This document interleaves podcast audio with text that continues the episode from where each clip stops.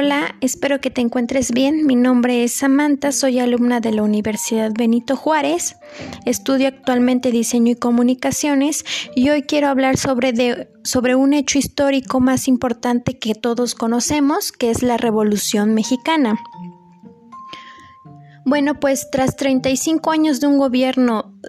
dictatorial conocido como el porfiriato, la población mexicana se levanta en armas para lograr derrocar al presidente Porfirio Díaz,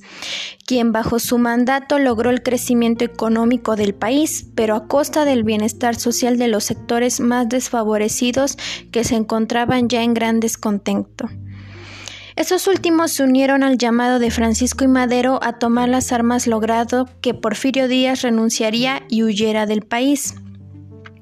Posterior a esto, al realizarse las elecciones, Madero resulta ganador, generando el descontento de otros revolucionarios que no veían en el nuevo presidente una solución a las demandas de la mayoría de los pobladores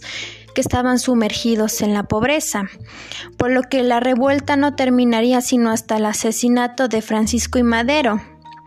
De ahí surgió la sucesión de Victoriano Huerta y su eventual renuncia ante el descontento de otros caudillos como es Francisco Villa y quien conocemos que es Venustiano Carranza,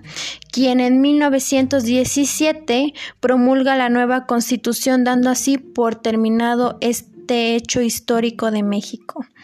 Bueno, pues este hecho es un poquito más amplio, pero quería darlo como dato importante ya que es algo que como mexicanos debemos saber siempre, pues es cultura.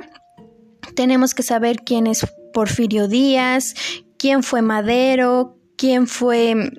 Francisco Villa, Venustiano Carranza. Creo que es un hecho muy importante ya que nos dio como una revuelta aquí en México, así que me pareció importante hacerlo notar otra vez, ya que como bien sabemos no lo no lo apreciamos todos los días, no lo entendemos todos los días, entonces me pareció como algo muy importante el día de hoy hablar de eso.